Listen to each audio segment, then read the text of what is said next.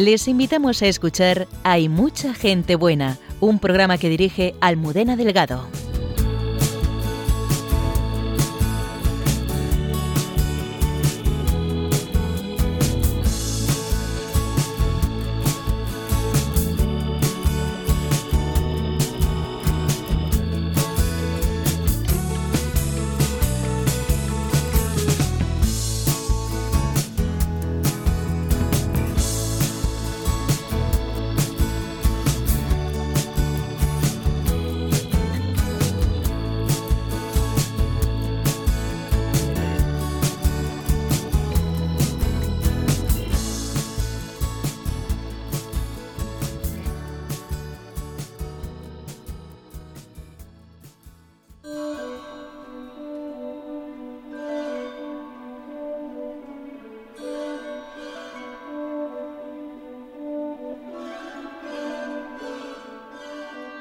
Buenas noches.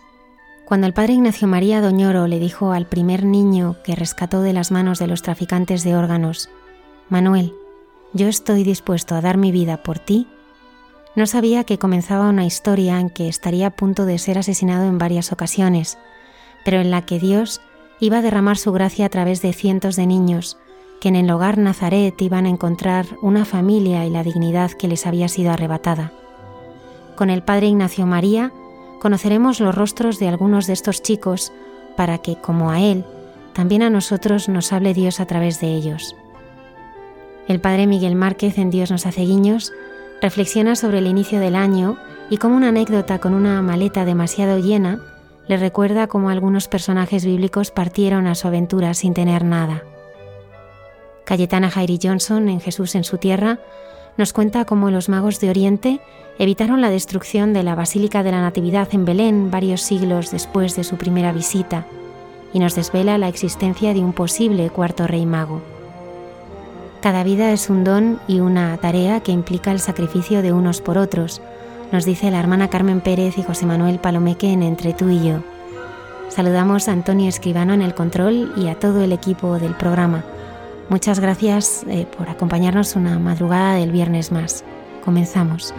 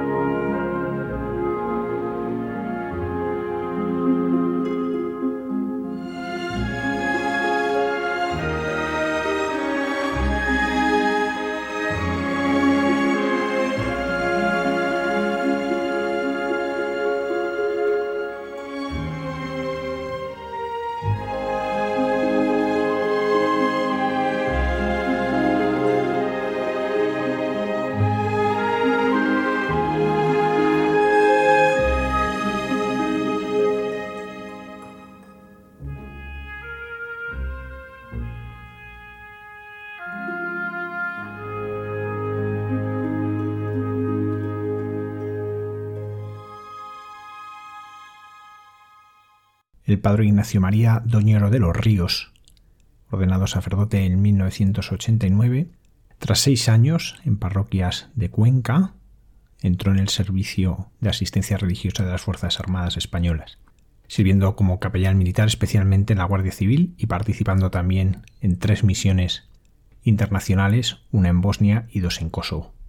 El padre Ignacio María, que ha iniciado el hogar Nazaret, primero en Puerto Maldonado y después en Moyobamba, en el Perú. Y con él queremos hablar de rostros de niños, de niños que son a los que cuida, a los que da un hogar, una educación y sobre todo a los que les enseña el cómo es el amor de Dios y les enseña a amar a Dios. Por eso es un privilegio tenerle esta noche con nosotros para que nos muestre estos rostros de niños, para que les conozcamos cada uno de nosotros y de este modo, como Él, podamos aprender las lecciones que Dios nos da a través de los niños. Buenas noches, Padre Ignacio, y muchísimas gracias por acompañarnos hoy en nuestro programa. Buenas noches, queridos amigos, y muchísimas gracias por esta invitación tan preciosa. Padre Ignacio, hoy queremos ver y hablar de rostros de niños, y me gustaría comenzar por un niño que le regalaron un camión de bomberos y que él a su vez lo regaló. Eh, ese niño que, era, que eras tú. Eh, ¿Cómo tú viviste eso que puede parecer una anécdota, pero que en tu corazón dejó una honda huella? en el libro aparece precisamente ese detalle, un detalle que no tiene importancia. Y bueno, la historia es muy, muy simple. Simplemente tenía cuatro años y lo recuerdo perfectamente que nos pidieron mm, pues regalar. habían pasado los reyes, como ahora, ¿eh? han pasado los reyes magos. Era el día 7, 8 de, enero, justo por estas fechas. ¿eh? Es el aniversario de, ese hecho, de ese acontecimiento. Entonces nos pidieron regalar un regalo eh, para los niños más pobres, cosa que me chocó bastante porque pensé que reyes magos más torpes que se olvidan de los pobres. Estos reyes magos no me, no me acaban de gustar, ¿eh? no me acaban de gustar. Entonces, pues sí, efectivamente, como ese regalo nos habían dicho que para el niño Jesús pues eh, nos me han regalado un camión de bomberos y yo tenía a la, vecindad, a la vecindad, mis amigos completamente revueltos porque era el regalo de moda y, yo creo que no había un camión de bomberos más grande en todo el barrio que el mío, con una escalera tremenda que se movía como una polea. Era más grande que yo, el camión de bomberos, yo tenía cuatro años. Y entonces pues agarré el camión de bomberos, lo llevé a, a clase y lo entregué para los niños pobres. Y al llegar a mi casa mm, pues se molestaron un poquito mis padres, mi padre especialmente diciéndome que, que es, qué es lo que había hecho. Dije, bueno, pues papá, si, el camión de bomberos me lo han regalado los reyes, no me lo has regalado tú. Entonces, pues, pues no, fíjate, qué faines de mis padres. Y yo me quedé con un camión de bomberos que tenía otro, pero muy pequeñito y bueno, pues muy simple, ¿no? Muy feo, además, muy feo. Y este hecho, este hecho que, que simplemente ahí quedó y que nunca más lo recordé, nunca más lo recordé cuento en el libro que el día de mi ordenación, pues ese, ese recuerdo que estaba ahí, en la mente, en el subconsciente, pues eh, vino a la mente de tal manera, con tanta fuerza, que no pude rezar unos minutos antes de la ordenación, porque me estaba acordando del camino de bomberos, cómo era, lo veía perfectamente, cómo aquella escalera se iba ampliando y ampliando, y ampliando, y aquellas ruedas anchas que tenía, aquellos muñequitos, ¿no? Que hacían de bomberos, etcétera, etcétera. Y con los años, con los años me llamó la atención, ¿por qué este recuerdo no? ha venido a la mente después de tantos años? Y es que mm, los actos de generosidad de un niño son actos puros, son de una inocencia tremenda. Y, aquello pues, pues fue muy, muy agradable a Dios.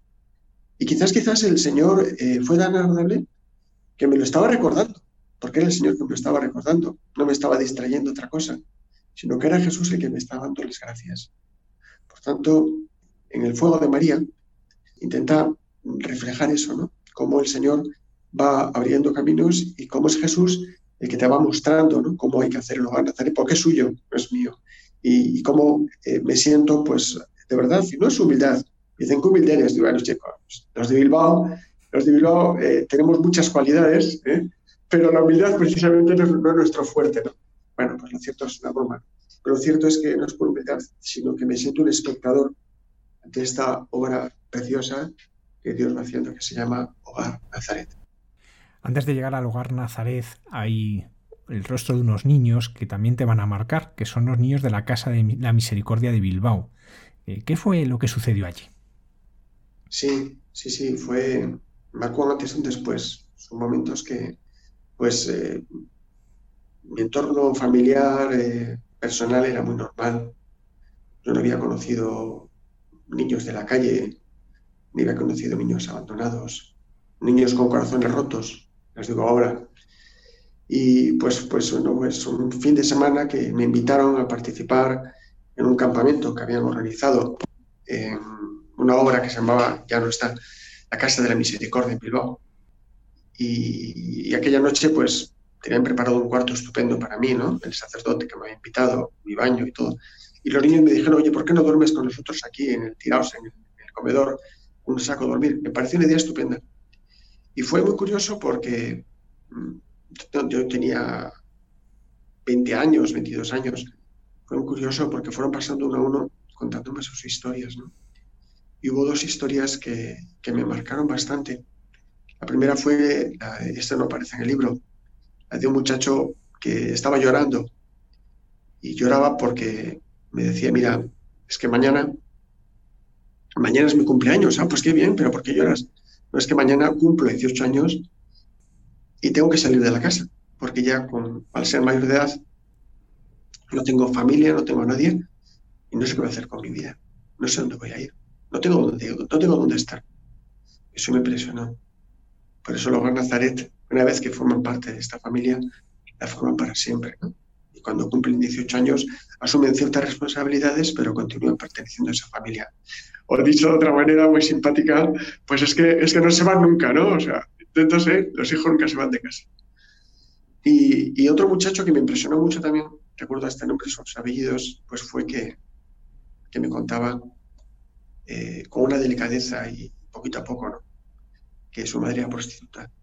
Entonces dije, qué dolor contar y compartir esto, ¿no? Su madre era prostituta. Eran vidas eh, totalmente rotas, totalmente rotas.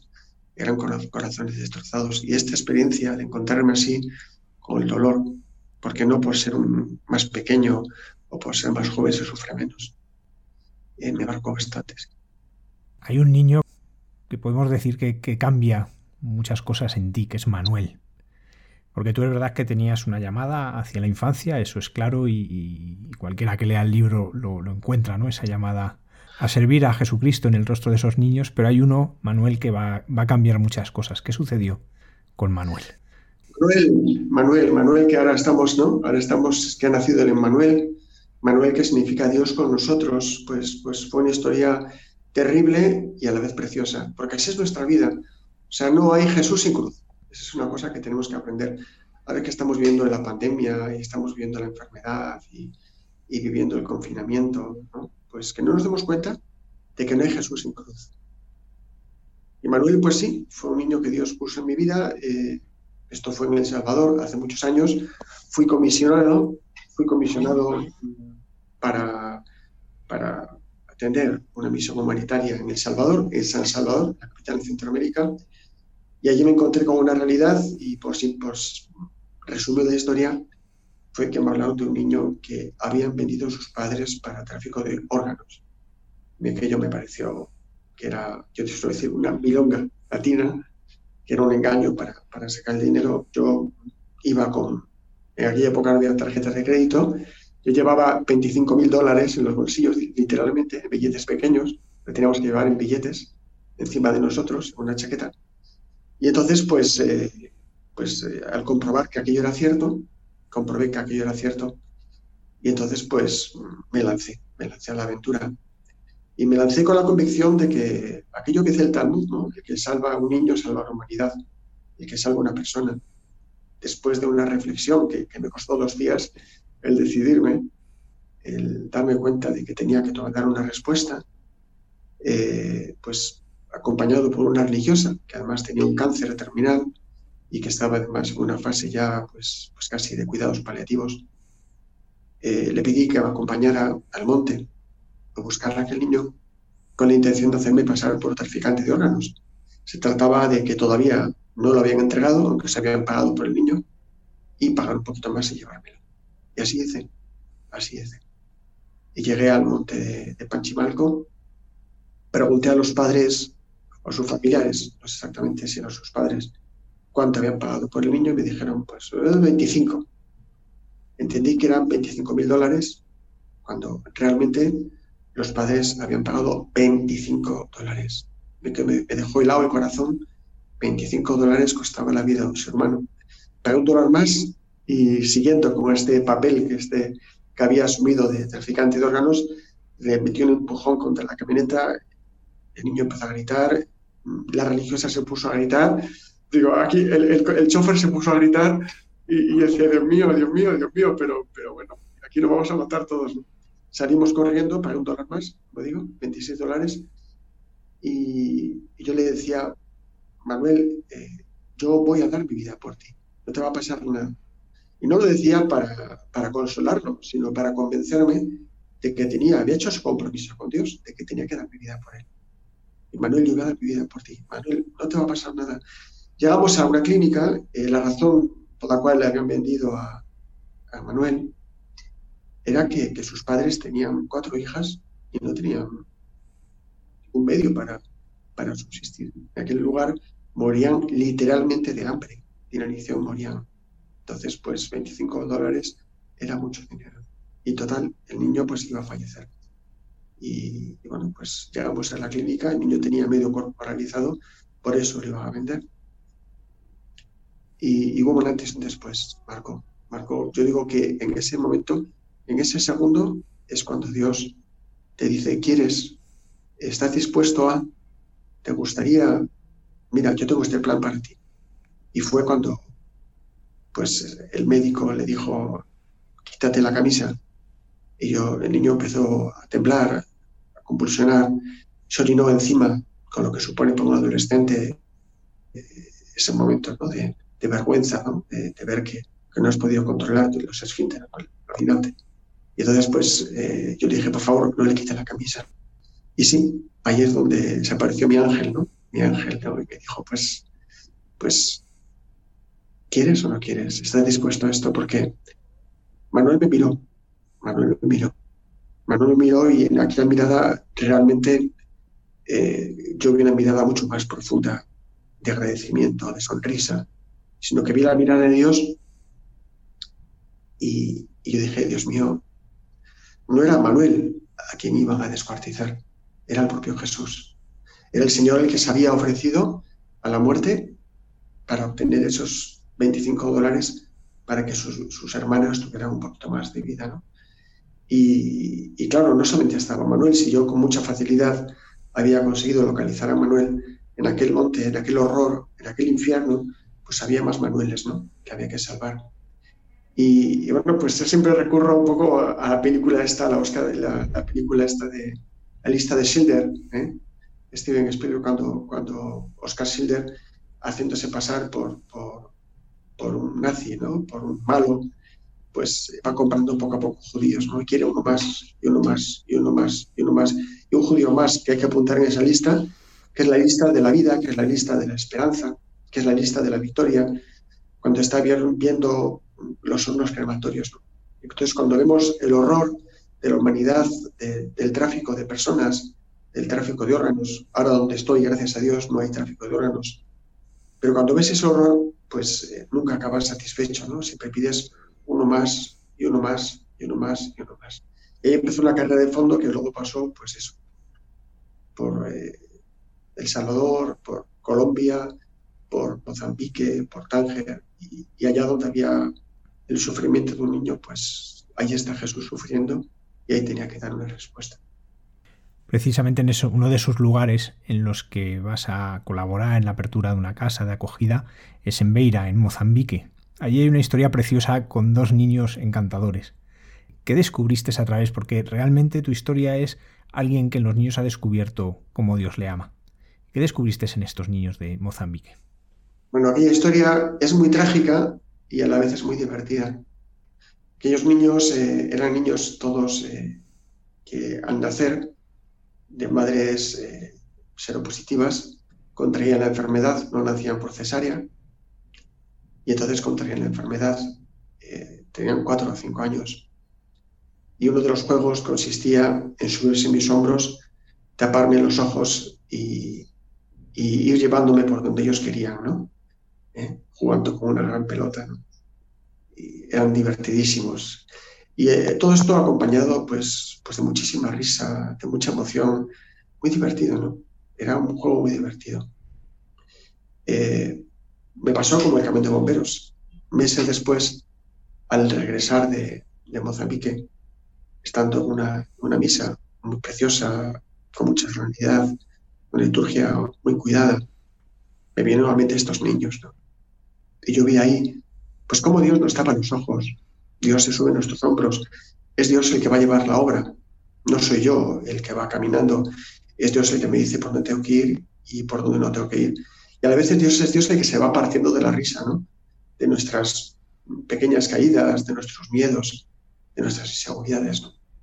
Y efectivamente eh, también marcó un antes y un después, porque fue en ese momento cuando dije, mira, esto, esto lo tengo que hacer.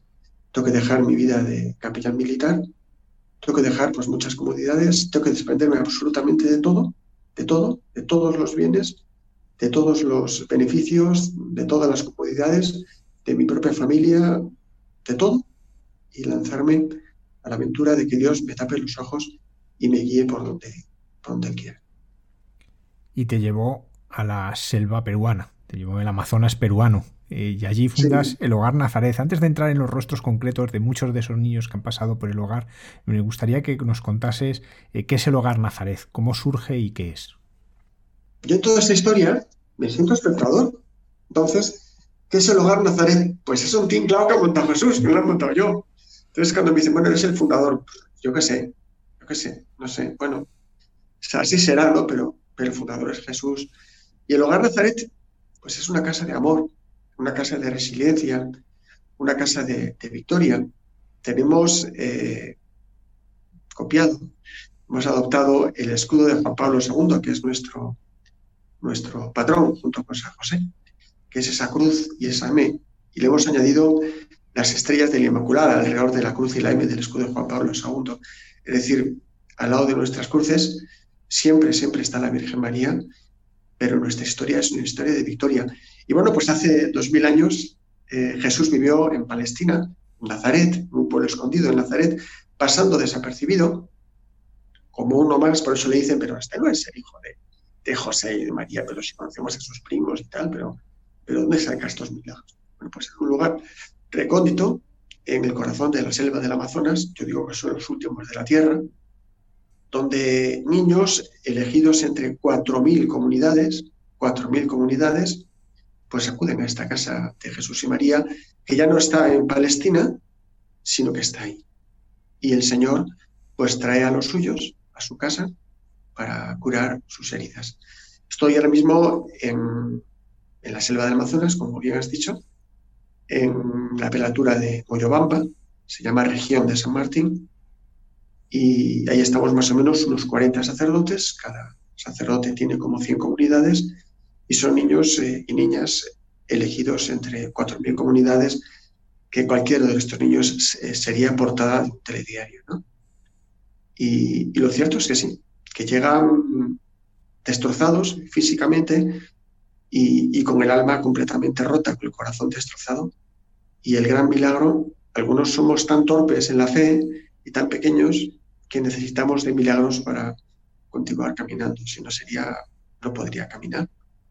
Y, lo cierto es que, que, ese milagro se produce, que llegan niños irreconocibles, desfigurados, hinchados, no solamente con los estómagos hinchados, sino con la cara pues, pues desfigurada, con heridas, como digo, purulentas, que da muchísima repugnancia acercarse a ellos. Y un año después o ocho meses después, pues estos niños no solamente están irreconocibles físicamente, sino que han curado sus heridas del alma, ¿no? Y como te dicen ellos, pues son muy felices, son muy felices. Padre Ignacio, eh, ¿son niños y niñas? ¿Tienen alguna edad o llegan de distintas edades? ¿Cómo es el criterio de, con el que son elegidos estos niños para acudir al hogar de Nazaret por los sacerdotes que colaboran con, contigo? Sí, mira, te agradezco mucho la pregunta. Te agradezco mucho la pregunta porque puede costar entenderlo. Puede costar entenderlo. eh, Madre Teresa, que es una referente constante, es una campeona de la caridad, hablaba no de los pobres, sino de los más pobres de entre los pobres. Entonces el hogar Nazaret tiene esta vocación, es esta llamada a atender a los más pobres de entre los pobres. Entonces el criterio de ingreso es que no tengan ni una, literalmente, ni una silla en su casa. Y esa pobreza material, esa pobreza de medios, pues conduce a una terrible, terrible pobreza moral.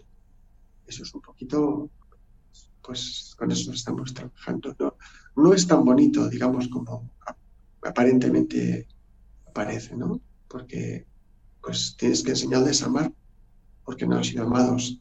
Tienes que enseñarles a que se consideren únicos, que se consideren imprescindibles, irrepetibles.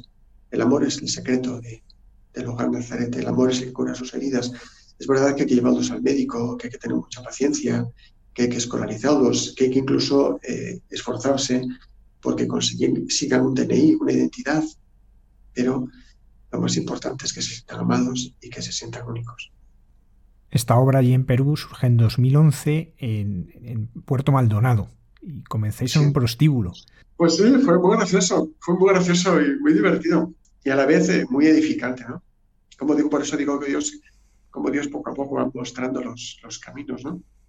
Cuando llegué a Puerto Maldonado no encontraba ninguna casa para, para crear el hogar, hacer una casa de alquiler. Y, el último día, pues fue muy gracioso porque el último día encontré una casa, justo, justo cuando ya salía de avión, y me pareció que sí, que tenía capacidad suficiente, cuartos de baño, habitaciones para, para poder hacer allí la casa de la casa del hogar Nazaret. Y bueno, pues mm, hablé con el dueño, dije que al mes siguiente iría a quedarme con la casa y estando ya en España, dije, Dios mío, pero me emocionó tanto que no he dado ni una señal siquiera. Y ha sido la única casa que he encontrado. Voy a escribir a un sacerdote, a un amigo, y decirle que me pague, que me adelante un dinero, por favor, que me dé una señal y que, y que se quede con la casa. ¿no?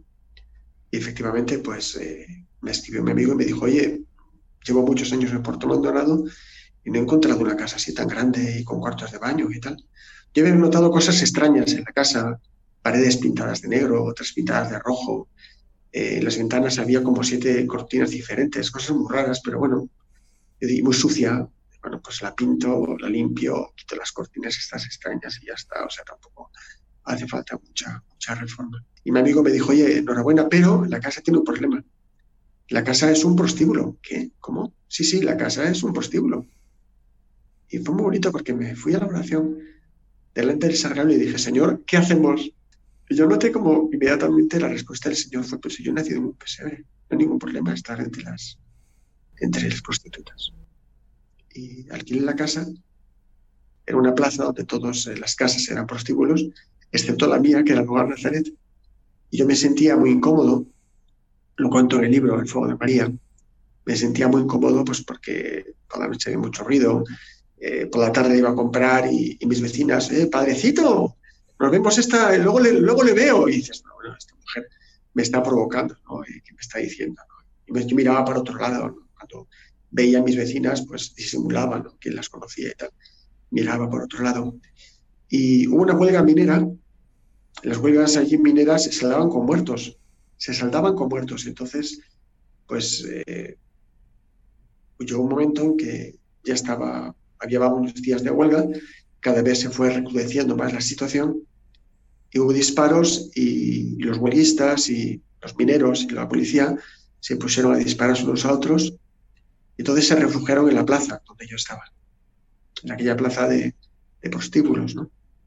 Y en ese momento justamente eh, los niños iban al colegio, en ese momento los niños siempre llegaban tarde o llegaban justo en el último segundo y salieron por la puerta entonces, las, aquellas chicas de las que yo me avergonzaba, aquellas chicas que yo miraba para otro lado, que yo pues quería hacer como que no las conocía de nada, ¿verdad?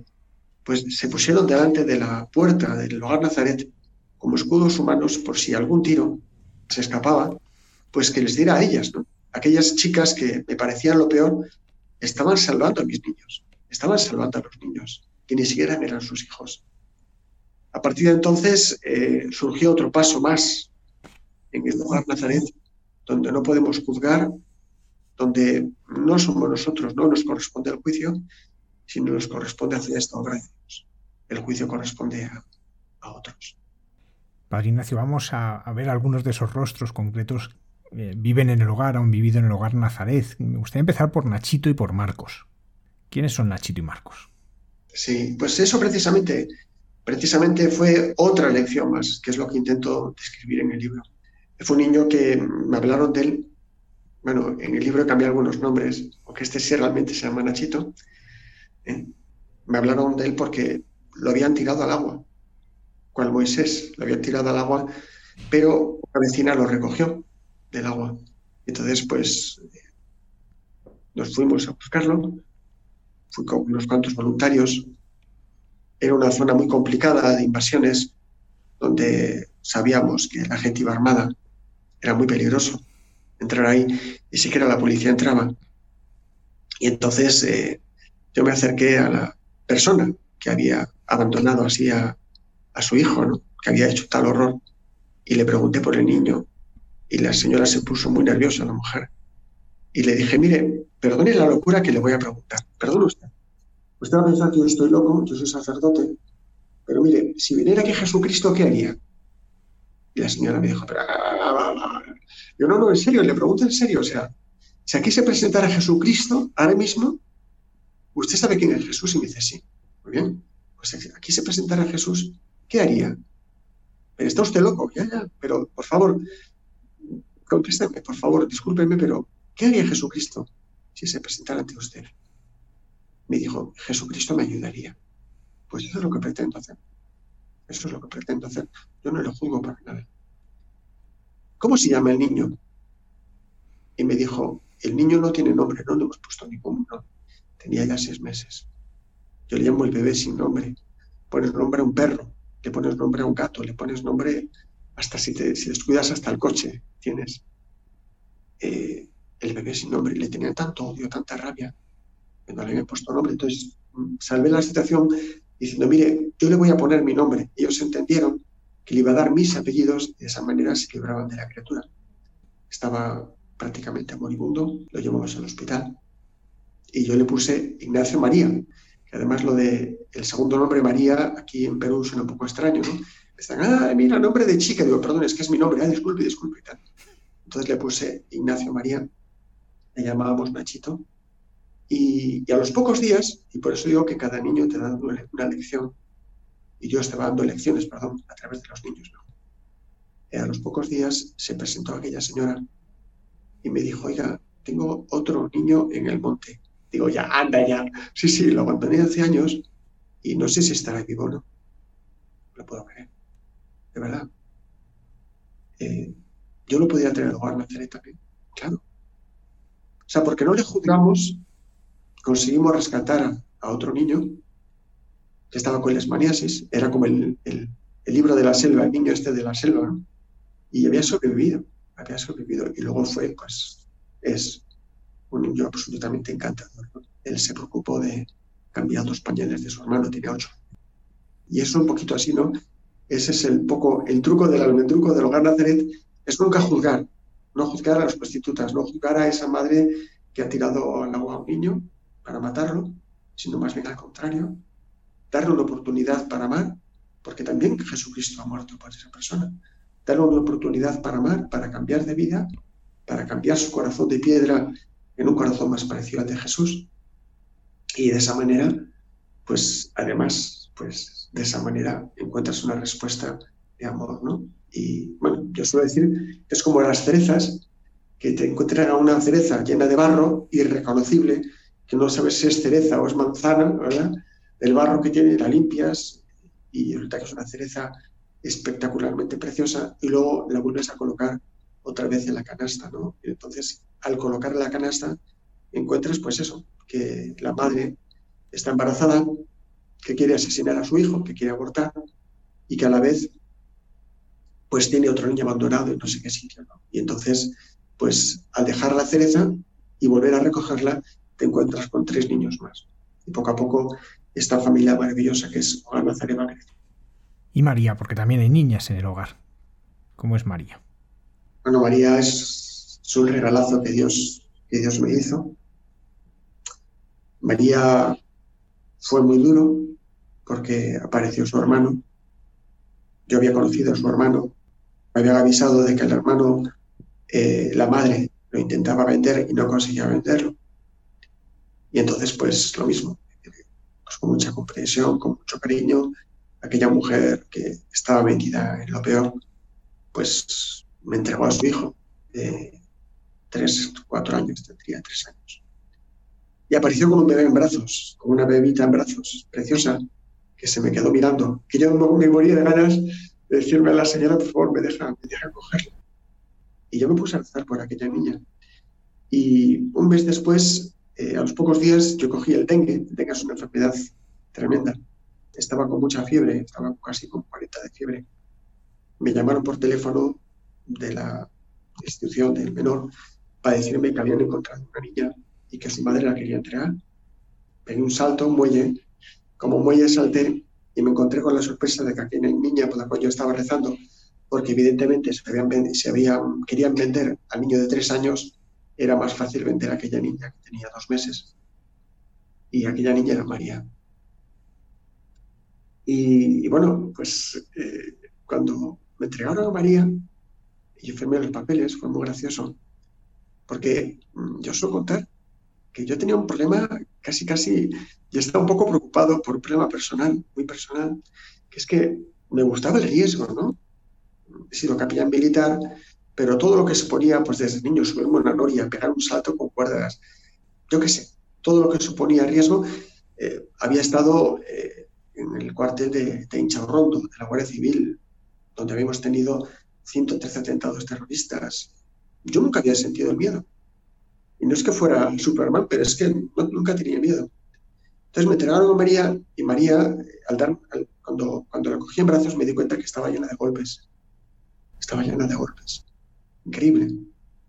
Y pensé, wow, o sea, si yo voy al hospital con esta niña, inmediatamente va a dar parte a la fiscalía y me voy a tirar por lo menos una semana en una cárcel peruana o un mes o un año hasta que, hasta que se den cuenta de que yo, que yo no he cometido estos actos, ¿no? estos golpes a esta niña. Sentí miedo. Y en el fondo me alegré porque yo decía, tengo que estar un poquito loco porque nunca he tenido miedo. ¿eh? Me alegré, me alegré y, y sentí miedo.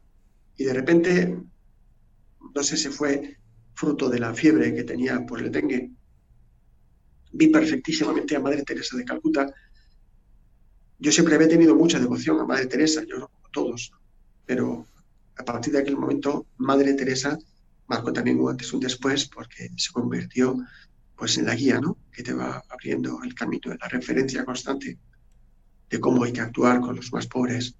Y vi perfectamente la imagen de Madre Teresa, que además no me habló con dulzura, sino más bien con bastante brusquedad, como si me sacudiera diciéndome, si muere, esas fueron sus palabras que yo vi, ya digo, quizás producto de la fiebre, si muere, que muera con dignidad.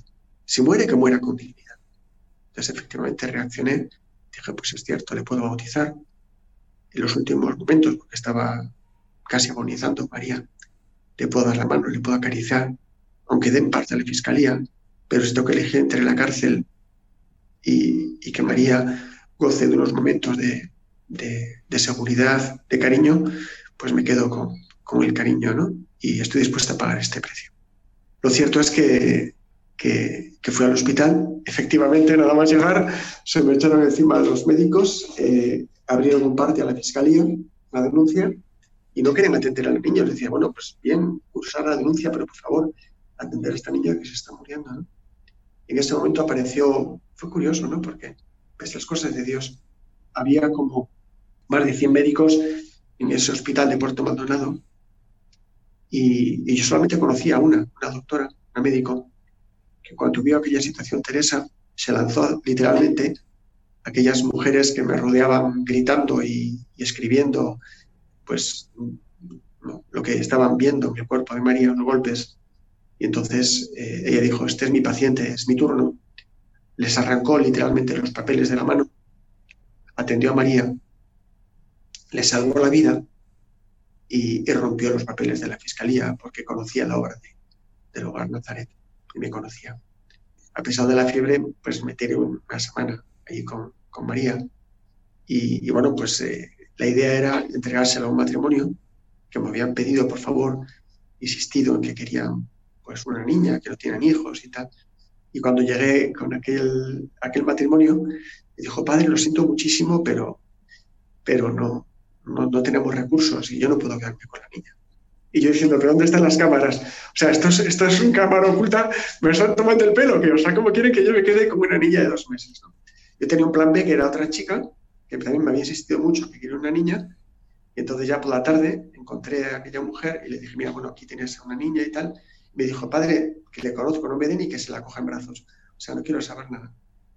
Entonces yo volví a mirar dónde estaban las cámaras ocultas que esta broma no tenía ninguna gracia, cómo iba a criar una niña y, nada, pues, pues aquella niña, pues efectivamente, pues compré biberones, pasó una semana, pasó un mes, un año y aquella niña fue la gran maestra que me enseñó que no tenía que tener miedo a amar. Incluso aquí, en confianza, lo cuento porque llegó un momento incluso que yo pensé que, este qué tontería, ¿no?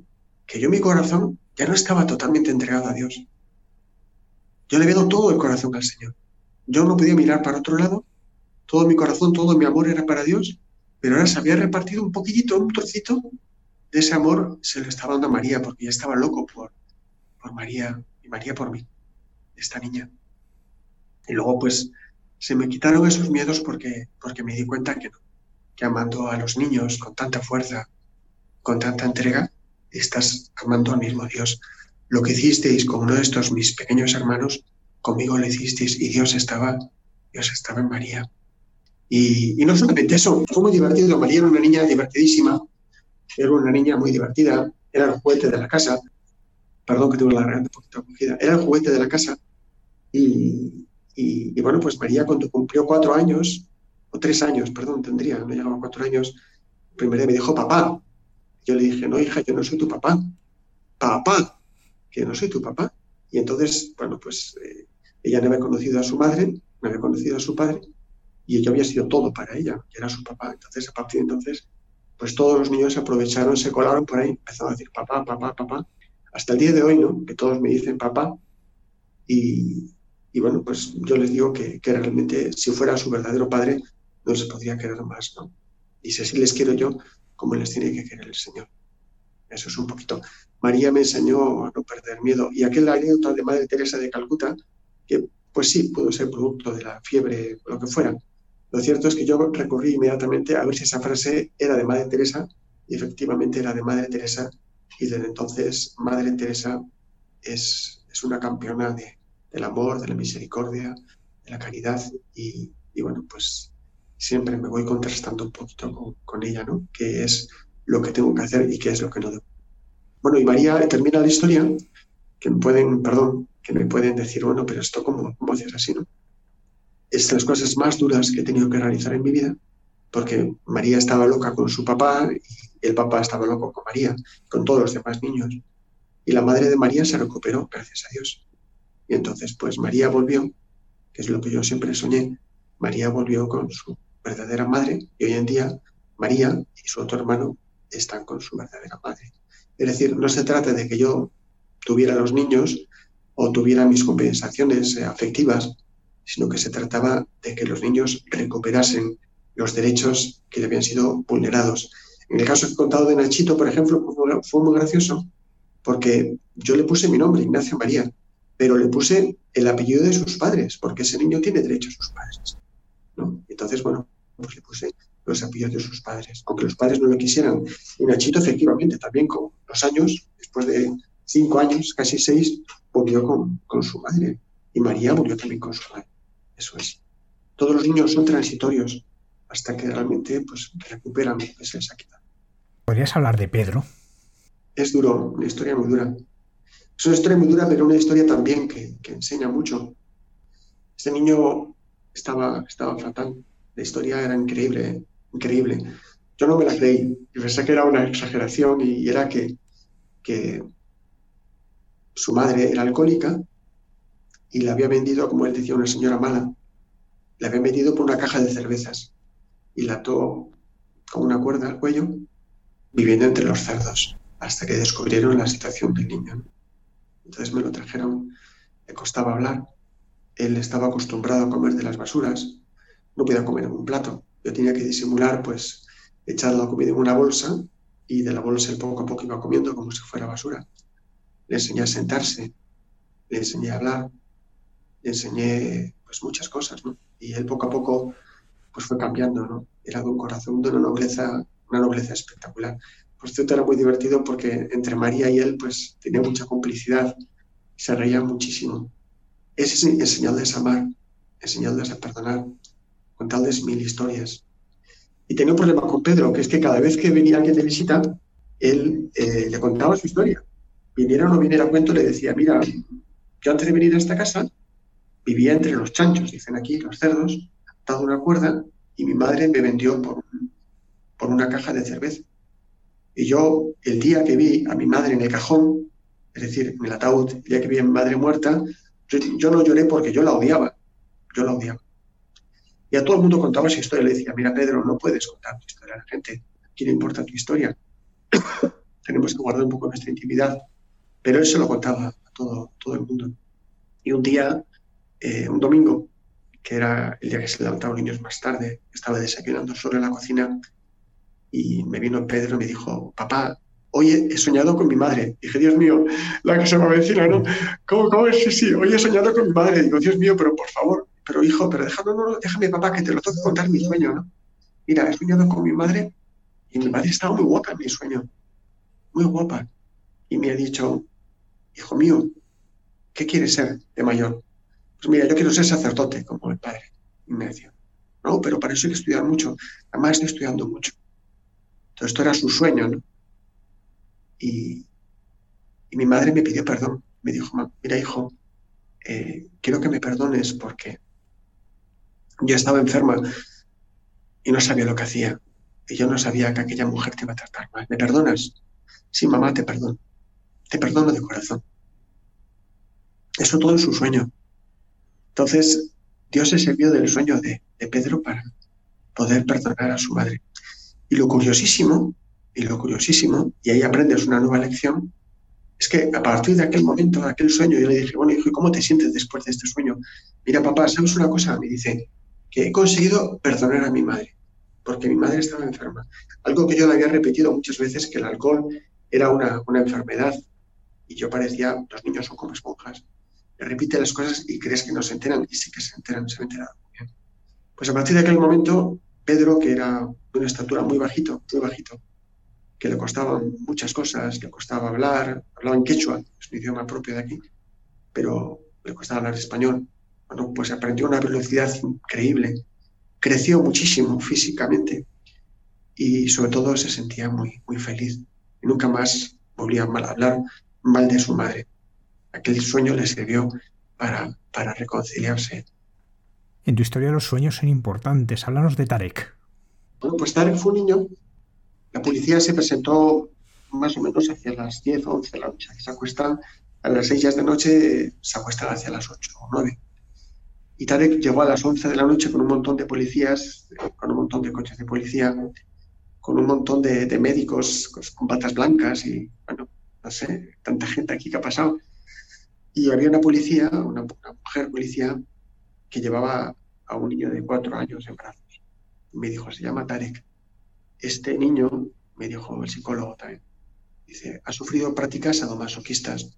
Nunca en mi vida de psicólogo, era ya mayor, he visto algo tan terrible, tan, tan increíble. En mi vida he visto esto. Entonces la idea es que lo vamos a llevar a un psiquiátrico en Lima para que el niño pues sea atendido allí. A mí eso de un psiquiátrico a un niño de cuatro años me impresionó muchísimo. Meterle ya, darle una medicina, darle una medicación, pareció muy fuerte. Lo cierto es que todos aquellos se retiraron y me dijeron, mira, mañana venimos a Portarec y lo llevamos al psiquiátrico. Pero esta noche puedo dormir en tu casa. Y dije, bueno, pues sí, no hay problema. Y se marcharon. Tarek empezó a llorar cuando se despertó pero unos berridos tremendos, despertó a toda la vecindad y yo pensando, bueno, ya te cansarás de llorar, ¿eh? ya te, te, ronco de llorar y ya está, pero Tarek no se quedaba ronco nunca, pasaron horas y horas y Tarek sigue gritando y entonces no se me, no se me ocurrió otra cosa que ir a mis vecinos y decirle, oye, ¿me regalas un helado de chocolate? Vendía helados de chocolate. Me dicen, pero es que son las 3 de la mañana. Digo, ya, si es que no vas a dormir hasta que no me des un helado de chocolate. Solo metí en la boca y Tarek no le quedó más remedio que callarse, porque se ahogaba con el helado de chocolate, se lo comió y se quedó dormido. Y al día siguiente, pues la policía no llegó a buscarle, estuvo esperando. Al día siguiente tampoco llegó, al día siguiente no llegó. Entonces, bueno, pues tuve que matricular al niño en el jardín de infancia. Tarek poco a poco fue cambiando, pues, de conducta, físicamente estaba destrozado, pues era un niño guapísimo, ¿no? Fue cambiando físicamente, era muy divertido. Un día se, se me ocurrió, lo cuento en el libro también, pues, pues eh, llevar al niño al jardín, pero empezar a cantar como los payasos de la tele, aquellos de Fufo Miliki, ¿no? Había Fufo Miliki y Fufito, ¿no? Después ir bailando con el niño al colegio, cosa que a la gente le parecía divertidísimo un cura bailando con el niño y a Tare le pareció fascinante. entonces, metedura de pata, porque todos los días le tenía que llevar al colegio cantando y, bailando. Y pasaron los meses, Tare era un niño totalmente normal, feliz, divertidísimo, me quería con locura y yo a él. Y entonces, pues, a los ocho meses se presentó a la policía con los mismos, era el día de la marmota otra vez, pues los mismos policías con sus batas blancas, e incluso aquella mujer policía que le llevado en brazos, ¿no? Y aquel psicólogo que estaba allí también. me preguntaron, ¿quién es Tarek de todos estos? dije, pues mire, ese es Tarek, ¿no? Pero el que trajimos, sí, igual ustedes dijeron que lo iban a traer, que lo iban a recoger un día después, han tardado ocho meses, ¿no? No, es que ya no importa. Pero ¿quién es Tarek este? Y vi que la policía, la mujer policía, se puso a llorar. Y me dijo, ¿pero qué ha hecho usted? ¿Cómo ha podido cambiar tantísimo este niño? Digo, pues no lo sé. Yo solamente sé que por la noche se ponía a gritar, lo llevaba a la cocina, lo abrazaba hasta que se quedaba dormido. Pero, ¿qué psicólogos han intervenido? No, ha habido ningún psicólogo. ¿Qué médicos? ¿A qué, a qué, a qué psiquiatras lo ha llevado? No lleva ningún psiquiatra, no le da una medicación. No saben qué hacer. Pues le preguntaron a Tarek, bueno, Tarek, ¿te quieres venir con nosotros? Y dijo, no, señora, era muy gracioso porque hablaba, hablaba así con un acento español, tirando a, los de Bilbao, ¿eh? hacía un acento eh, español así con acento bilbaíno. ¿eh? Pues, ¿no? Dice, no, no, no puedo, no puedo. No puedo marcharme de esta casa, porque yo no puedo dejar al padre solo. Porque es que mi papá, mi papá necesita bailar y cantar todos los días para cargar las baterías. Yo soy como el cargador. Me hizo gracia que el niño pusiera el mismo ejemplo, ¿no? Yo soy el cargador de batería que carga las baterías mi papá y gracias a eso, porque estos niños son muy traviesos, yo tengo que cuidar de mi papá. Entonces, la moraleja de todo esto es que es Dios el que cuida de, nosotros y el que nos va cargando las baterías con, su amor. Ignacio, eh, como dices, Dios cuida de vosotros, la providencia está muy presente en la vida del hogar Nazaret. ¿Cómo vivís este aspecto de la providencia de un Dios que os cuida? Pues, ¿sabes lo que pasa? Que llega un momento, y te lo cuento a ti, querido querido oyente que ahora estás escuchando esta radio con tanto cariño, esta radio que es como una gran familia, que vive momentos durísimos, ¿no? El confinamiento, con la pandemia, con este año. Yo he escuchado maldito 2020. Bueno, para mí ha sido un año de gracia, ¿no? Que lo hemos aprovechado muy bien. Yo creo que ha sido incluso el mejor año de mi vida, lo puedo decir así. Me da un poquito de vergüenza, pero es que es la verdad. Dios ha hecho obras preciosas, ¿no? Pero lo cierto es que Hogar Nazaret es muy curioso porque no hay ninguna orden religiosa detrás, o ninguna diócesis, o ninguna institución, ni siquiera ninguna parroquia. No hay nada, no tenemos nada. Y en cambio van apareciendo pues, personas maravillosas. En los momentos más críticos, yo digo que el Señor te deja pues que el agua te llega al cuello, incluso, incluso se ríe un poquito, ¿no? Eh, para que traigas un poquito de agua, digas, pum, pum, ya, esto ya se ha terminado, ¿no? Y lo cierto es que, que llegan, que llegan regalos increíbles cuando, cuando ya no puedes más. Porque lo único que tenemos es la providencia. Es decir, yo tengo una cuenta, una página web que es Hogar Nazaret, terminado en toledo.es, hogarnazaret.es. Hay un crowdfunding, una captación de fondos, Y esa es la providencia. Y a través de esa página web de pequeñas donaciones, pues es como salimos adelante. Es como salimos adelante y, el Señor nos va, nos va a cuidar. Y bueno, creo que me preguntabas el tema de los frijoles y el arroz. Pues esto fue que llegó un momento que ya no teníamos nada para comer y los niños me pidieron frijoles. Yo no conozco a ningún niño en España que te pida unos frijoles. Te pide un muñeco, te pide un juego de no sé qué, o no sé, o un capricho para unas chuches, pero no unos frijoles. Solamente comíamos arroz que nos daban a través de una ventana, un comedor popular. Y entonces fui al mercado a comprar dos frijoles. Y los frijoles costaban al cambio, costaban un euro cuatro soles.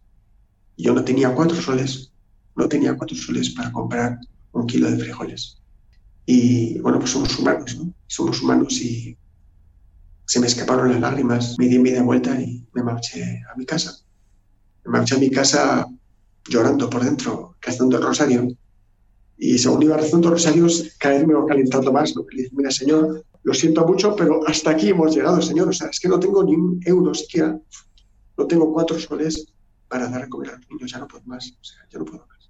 Es que, es que estos, estos indignos, es que son tus hijos, dales tú de comer, o sea, dales tú de comer, no yo, no puedo más, o sea, ya no puedo más, he hecho todo lo posible, me he gastado todo lo que tenía, soy un mendigo, mira cómo estoy, cómo visto, cómo voy.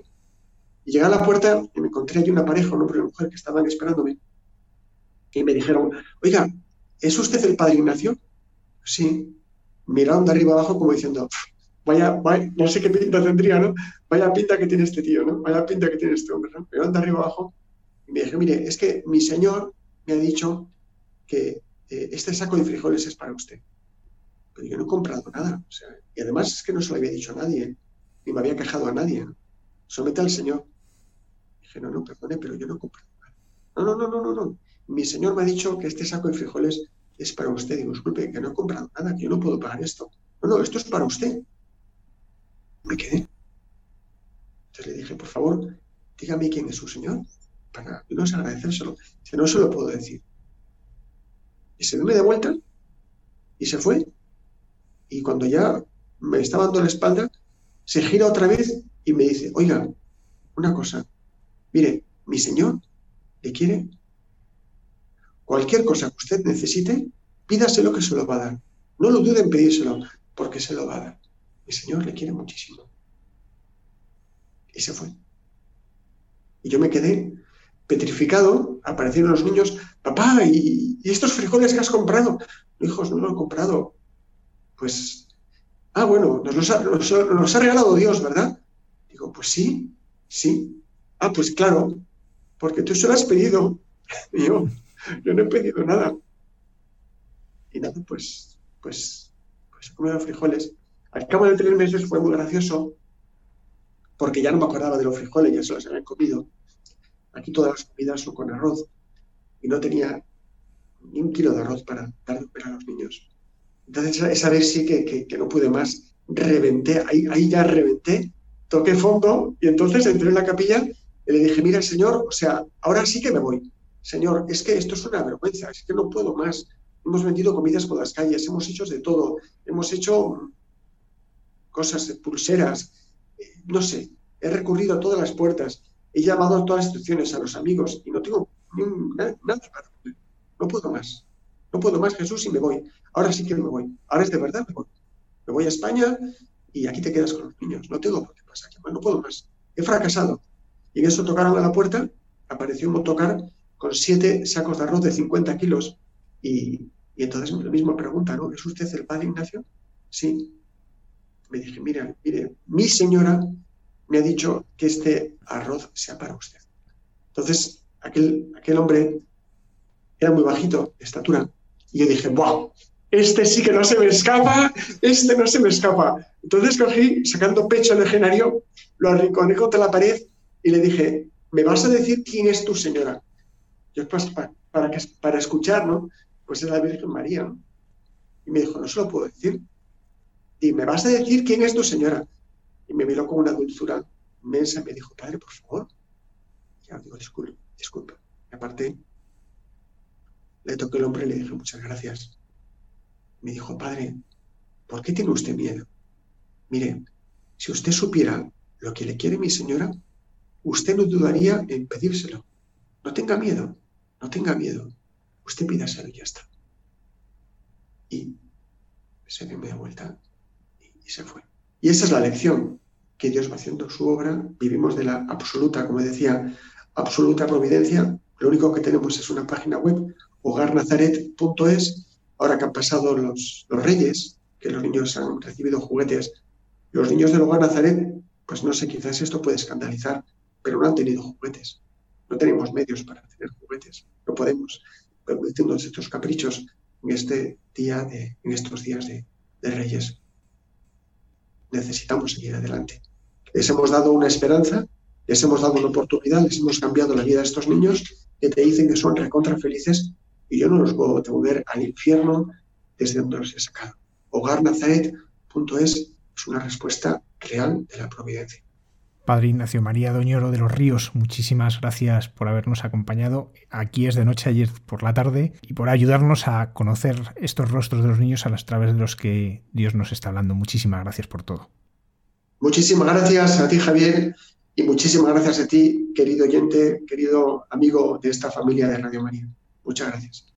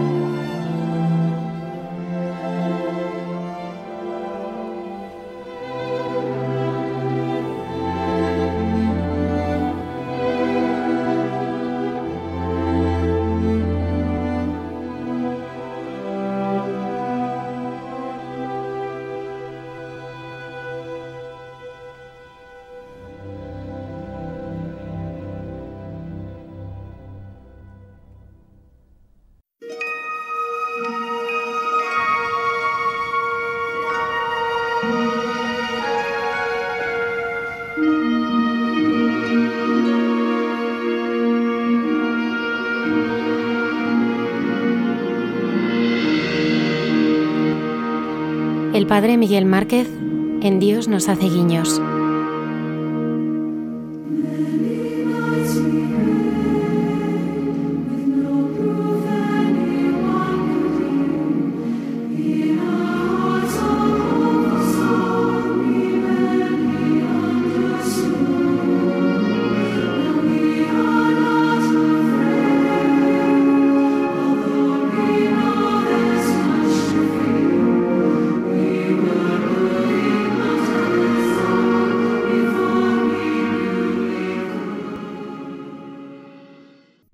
A todos los que hacéis el programa, a todo el equipo.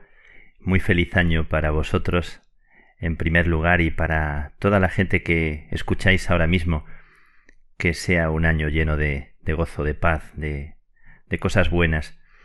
Con tanto gusto de estar aquí de nuevo, de estrenar con todos vosotros este momento, este espacio, de querer abrir mi corazón también a, a la vida que no conozco y a este año sin duda único y especial después del año vivido.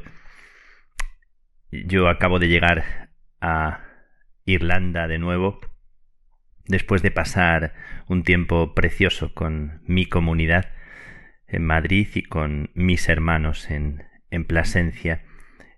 Realmente un regalo. Y ayer por fin pisé de nuevo tierra irlandesa y llegué a mi casa en Dublín de noche con las calles muy vacías y un frío grande y queriendo abrirme de nuevo a esta experiencia de pequeñez y de aprendizaje. Quiero dar gracias por todo lo vivido y con vosotros pedirle al Señor que, que me ayude a vivir este año sin esconderme. Quiero hablaros del menú que nos haría falta para estrenar este año que se nos regala.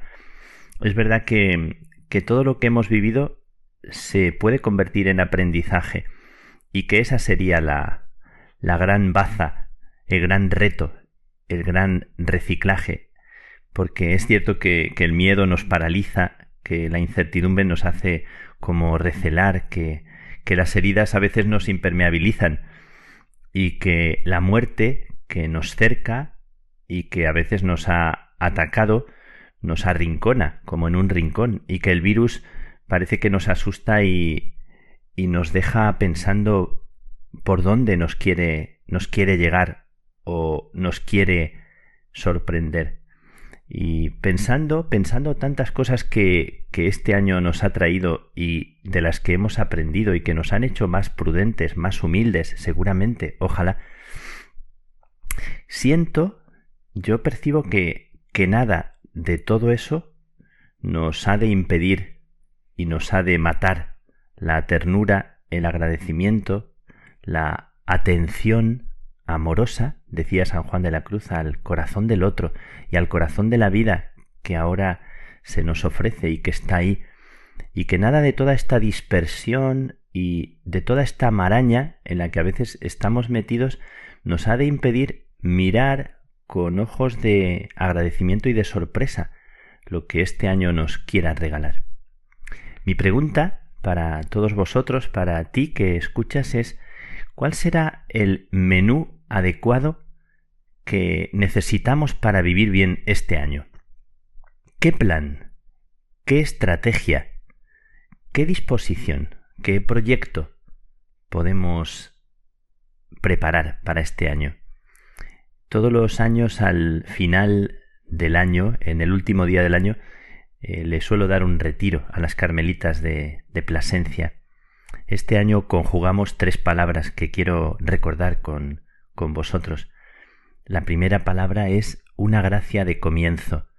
En todo, al terminar, al comenzar, hay siempre una gracia de comienzo. Y María y José son los maestros del comienzo en las épocas de angustia y de incertidumbre y de falta de posada. Nunca lo olvides. Siempre, también en la falta de posada, en la angustia y en la incertidumbre, hay un pesebre que se convierte en el lugar donde te quieren hacer la vida. La primera palabra era esta, una gracia de comienzo. La segunda palabra era andar en verdad. Queremos andar en verdad este año que se nos regala. Queremos ser humildes, que para Teresa esto significa la palabra humildad, andar en verdad, ser gente verdadera, auténtica. Y la tercera palabra era una dinámica de conversión continua una dinámica de dejarnos recolocar por la vida, volver a sintonizar, reubicarse constantemente.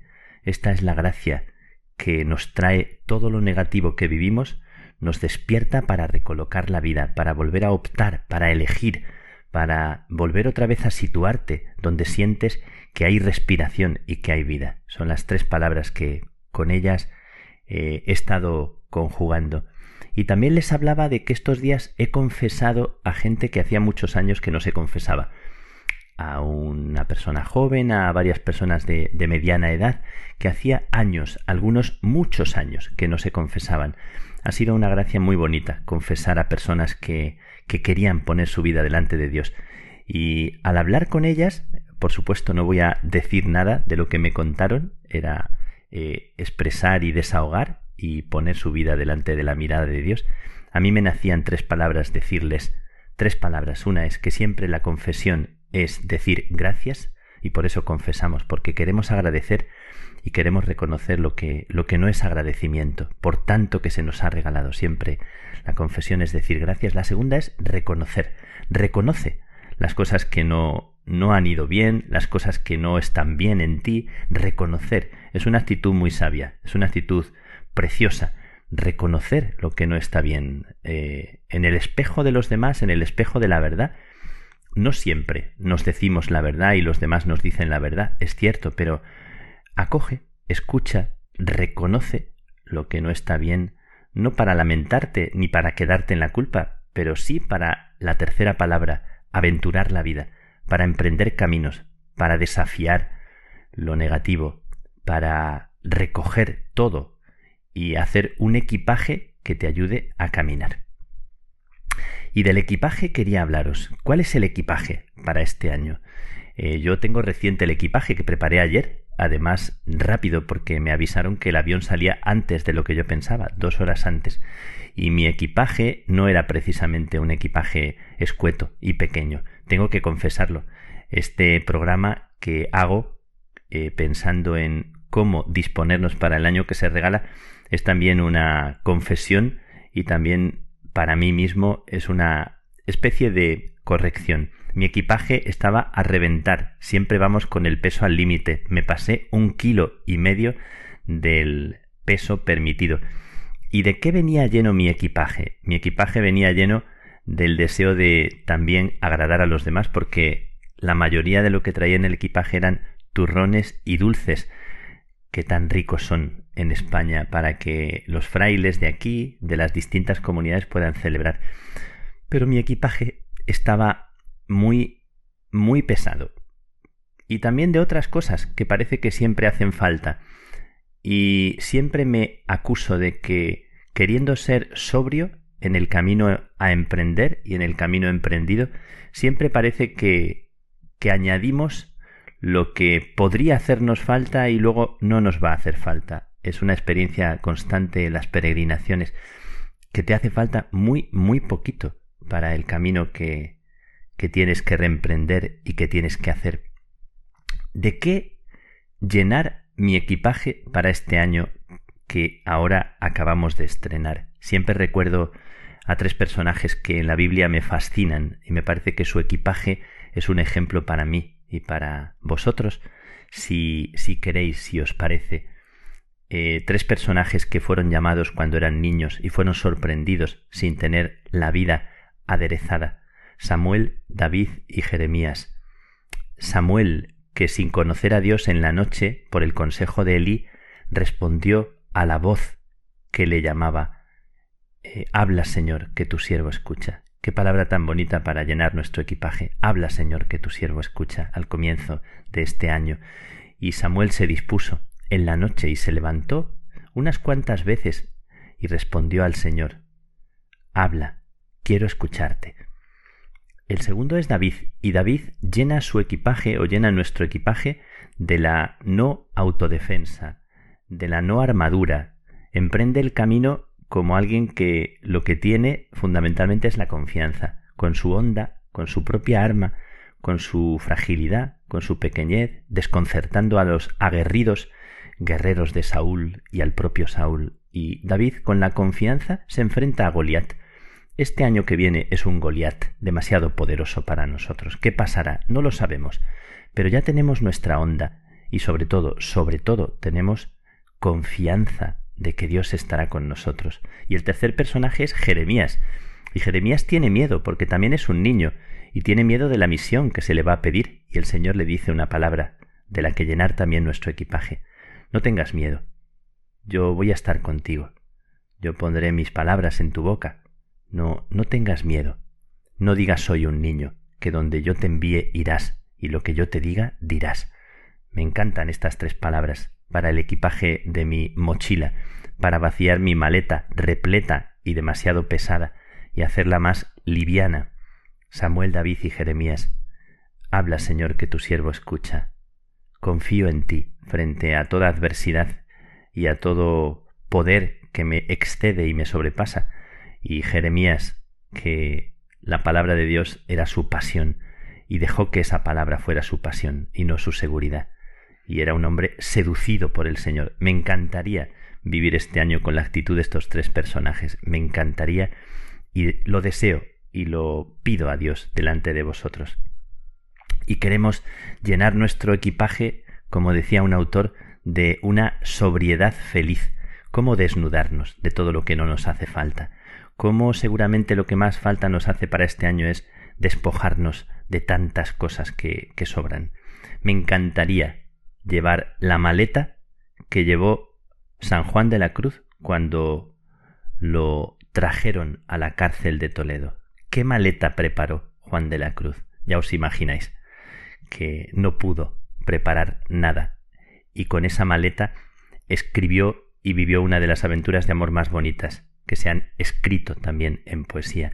Me encantaría llevar este año, entiéndase bien, el traje de San Francisco en la plaza de Asís, cuando se desnuda y es el hombre más bien vestido del mundo en esa plaza, porque lo que hace Francisco en ese momento es desvestirse de toda imagen y la pobreza de Francisco es uno de los elementos más hermosos que adornan la vida de un ser humano. Esa actitud me encantaría tener el traje de San Francisco, la disposición de Teresa al punto de escribir las moradas, cuando no se le ocurría nada y estaba enferma y se sentía perseguida y lo que hace es obedecer. Me encantaría emprender este año con esa obediencia de Teresa. Me encantaría vivir en las horas oscuras de la noche de Teresita del Niño Jesús, cuando no veía nada, con la caridad, la caridad que no se mueve por el gusto, sino una caridad totalmente desnuda. Me encantaría este año meter en mi equipaje la entrega de cada madre, de cada padre, cuando preparan la comida, cuando se ocupan, cuando cambian los pañales, cuando hacen tonterías a sus hijos, cuando les cuidan y ellos mismos necesitan también un abrazo. Me encantaría llenar mi equipaje con la sabiduría de una madre cuando el recién nacido le ha sido regalado y todavía no tiene libro de instrucciones, esa sabiduría de quien no ha hecho ningún máster y sabe que el amor es la mejor academia. Me encantaría tener este año el equipaje de mi sobrino y de Candelaria y de tantos niños que acaban de nacer, que están estrenando la vida y que lo tienen todo por ganar y que están desnuditos y se dejan hacer y cambiar y, y, y que comen lo que se les da, toman del pecho de sus madres o, o se dejan bañar y cuidar y todo lo tienen por ganar y la vida está por estrenar. Me encantaría llenar mi equipaje de esta actitud. Me encantaría volver a vivir el Evangelio del que habla el Señor en Mateo, cuando nos recuerda una de las palabras que más le encantaban a Francisco de Asís, el hombre pobre, y lo recito para vosotros, pidiendo que sea un año de bienes en el mejor sentido de la palabra. Ojalá el Señor nos libere de lo que no nos deja caminar, y lo digo para mí mismo, que necesitaría ser mucho más sencillo, más simple, y fiarme más del Señor y caminar más a pie descalzo. Mirad las aves del cielo, que no siembran, ni siegan, ni recogen en graneros, y vuestro Padre Celestial las alimenta. ¿No valéis vosotros mucho más que ellas?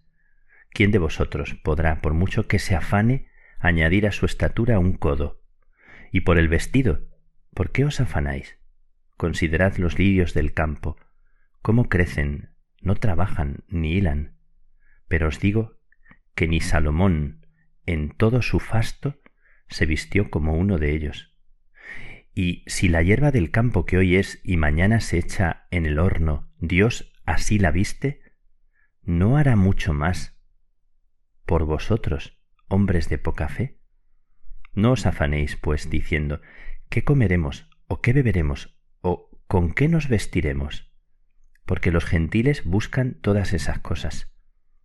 Pero vuestro Padre Celestial sabe que tenéis necesidad de todo ello. Buscad primero el reino de Dios y su justicia, y todo eso se os dará por añadidura. Pues con este deseo quiero emprender este camino y, lo quiero hacer con todos vosotros, dando gracias a Dios por la vida. Os mando un abrazo muy grande y pido a Dios que sea para cada uno bendición, que Él os bendiga y os cuide, os proteja, en el hueco de su mano y en su mirada viviremos este año. dando gracias y estrenando la vida.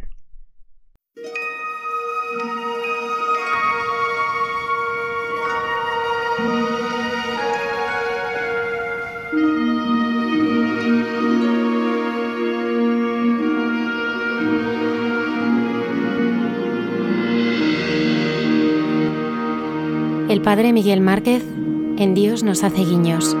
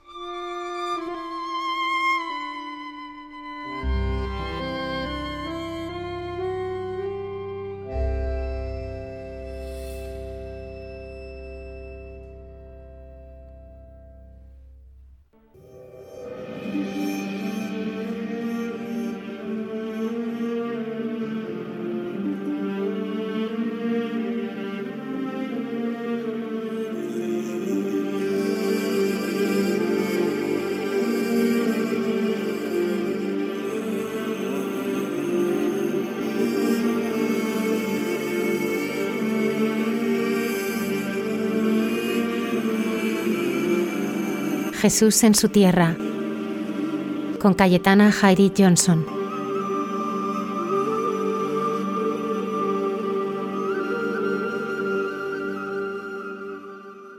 Buenas noches de paz y bien, queridos amigos de esta sección llamada Jesús en su tierra de Radio María. Espero que estéis teniendo una felicísima y entrañable semana de Epifanía, especialmente eh, por las celebraciones que tenemos con la llegada de los Reyes Magos en esta visita tan especial y tan singular a la ciudad de Belén. Y os voy a seguir narrando y contándoos eh, cositas acerca de esta ciudad tan especial, tan de profecías, tan de gente sencilla y que vive en unas condiciones y en unas circunstancias muy especiales eh, en estos inicios de lo que llamamos nosotros la era cristiana. Entonces ya os comentaba la semana pasada pues cómo teníamos a este emperador llamado Adriano, que es un emperador formidable y es uno de los grandes emperadores romanos, pero por, por, alguna razón o alguna circunstancia, bueno, pues la política imperial en la zona próximo oriental pues no era muy uh, agradable precisamente y especialmente este emperador pues eh, no tenía eh, muy buenas relaciones con el ambiente judío y estos eh, primerísimos o, iniciales seguidores de Jesús de Nazaret. Entonces ya os comenté cómo en la en el Gólgota, pues proyecta un templo a la diosa Afrodita o Venus, según la terminología romana, y después en lo que es en la sobre la gruta de la Natividad de Belén, pues levanta un bosque al dios Adonis Tamuz. Y eso pues no impedía ¿no? que estos seguidores de Jesús y estos eh, primitivos eh, cristianos pues continuasen con veneraciones de manera clandestina y recordando pues los itineraria y los lugares santos de la vida de Jesús, de su familia y de los discípulos y demás allegados. De aquí que eh, con el correr de los siglos pues vamos a llegar al espléndido siglo IV de Constantino el Grande y su madre Santa Elena.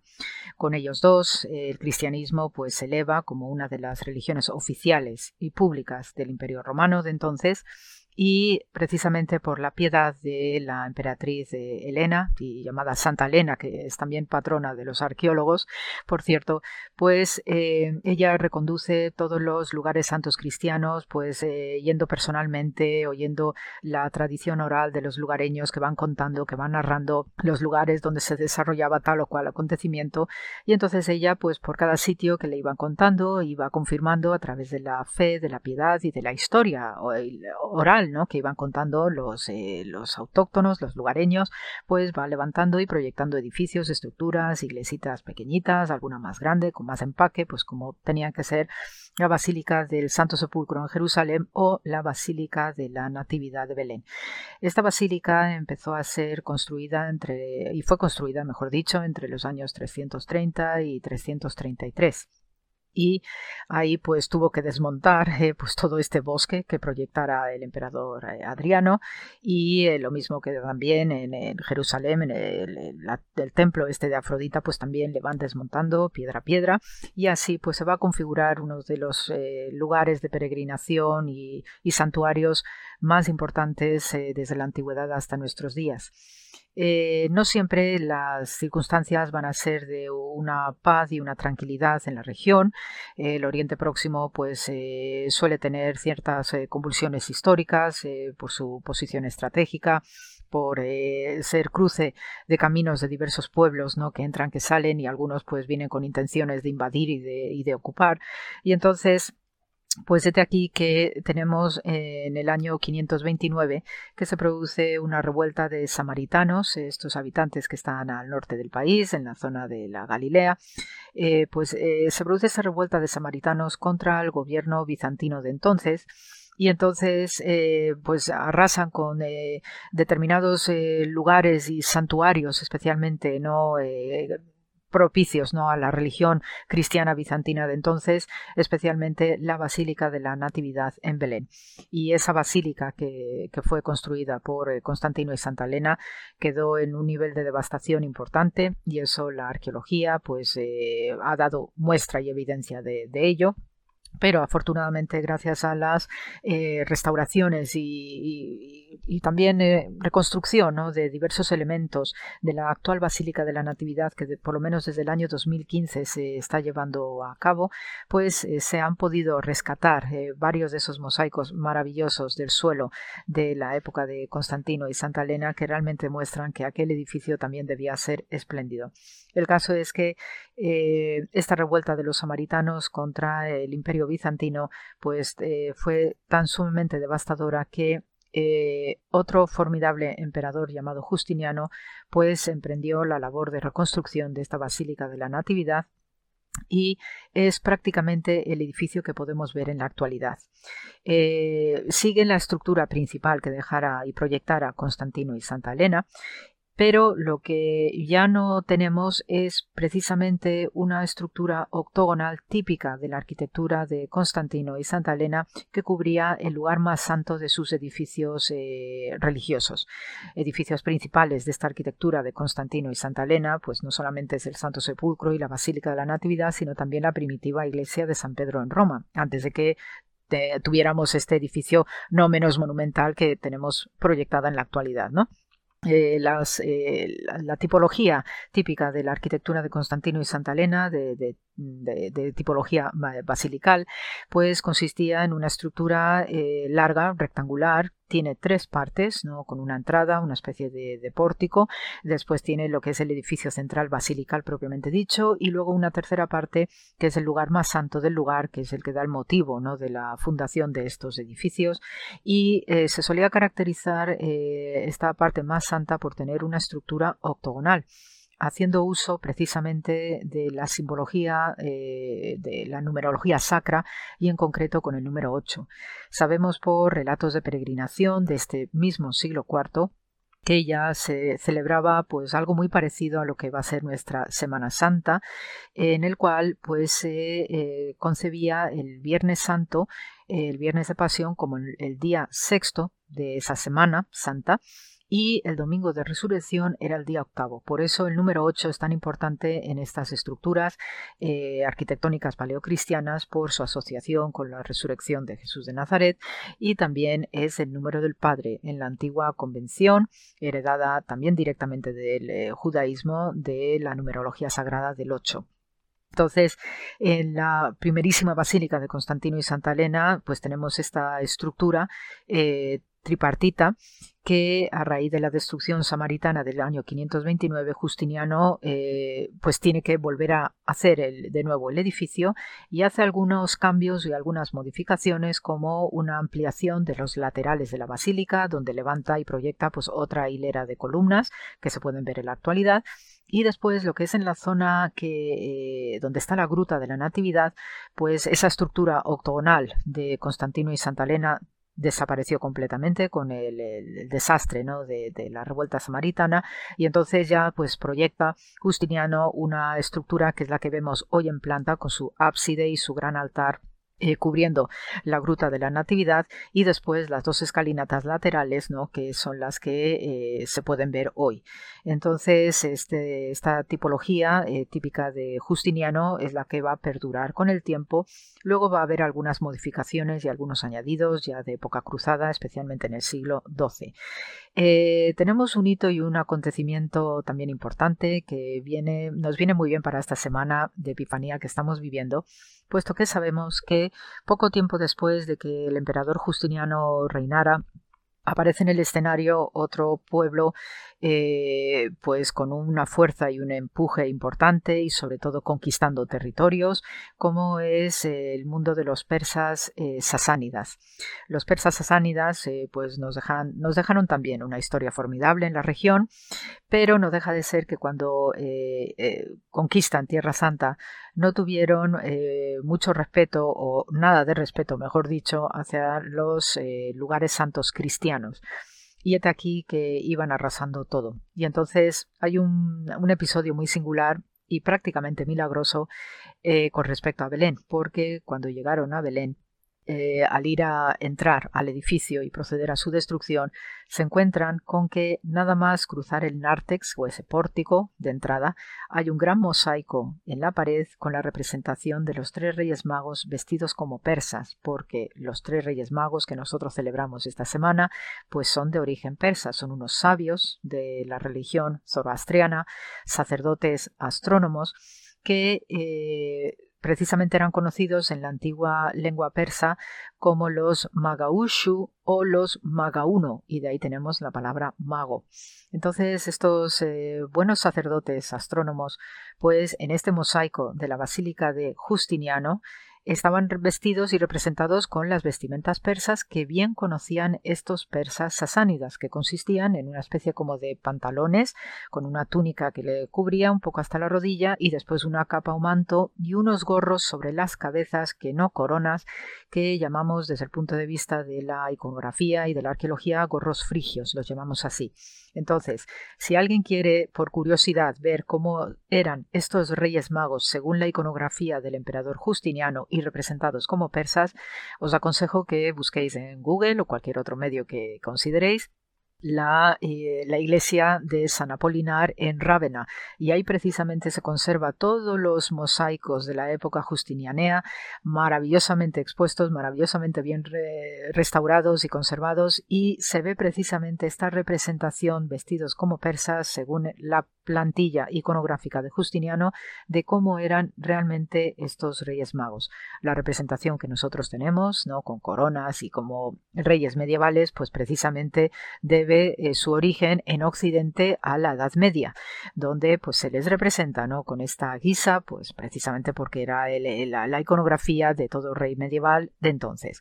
Pero en su representación más antigua tienen este otro aspecto como sabios persas y por tanto cuando estos persas sasánidas fueron a conquistar Belén a destruir la basílica, al ver eso dijeron, uy, estos son de los nuestros, esto no se toca. Y afortunadamente y prácticamente siendo un milagro, esta basílica de la Natividad de Belén evitó ser destruida. Eh, dentro de los eh, relatos prodigiosos ¿no? que tenemos de Reyes Magos y en esta semana tan deliciosa, ¿no? de nuevo que estamos viviendo, eh, me gustaría comentaros una historia singular de la posible existencia de un cuarto rey mago. Eh, sabemos gracias a una novela que fue escrita pues eh, a finales del siglo XIX o en la segunda mitad del siglo XIX, eh, escrito por Henry Van Dyke, que hace mención de este cuarto rey mago llamado Artaban.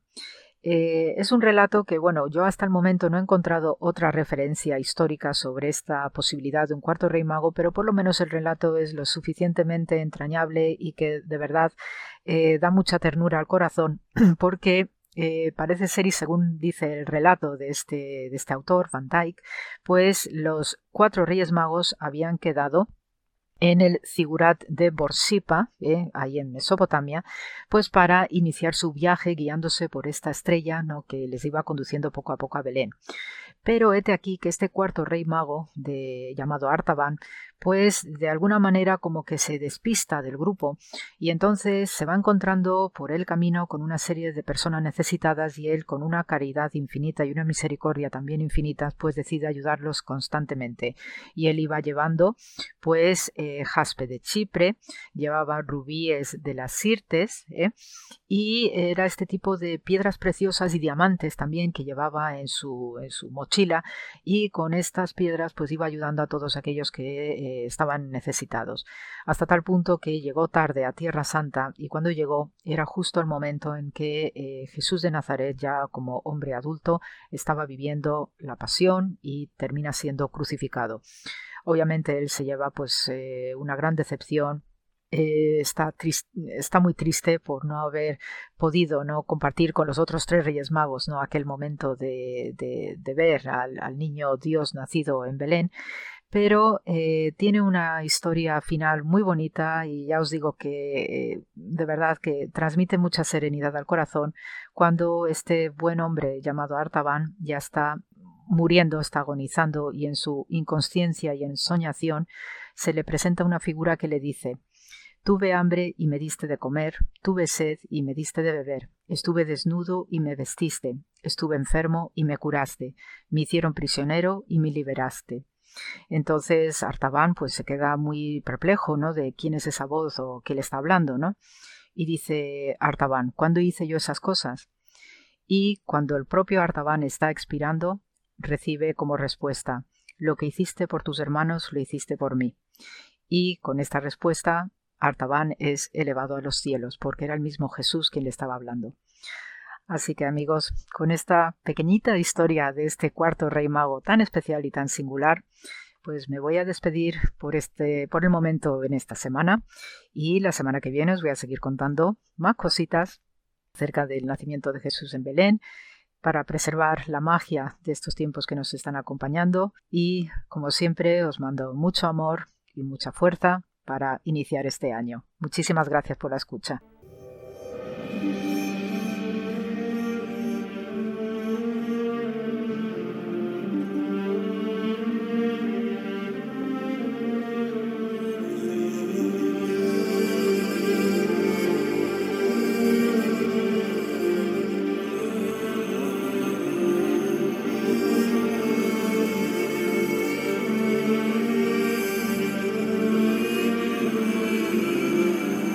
Jesús en su tierra, con Cayetana Jairi Johnson.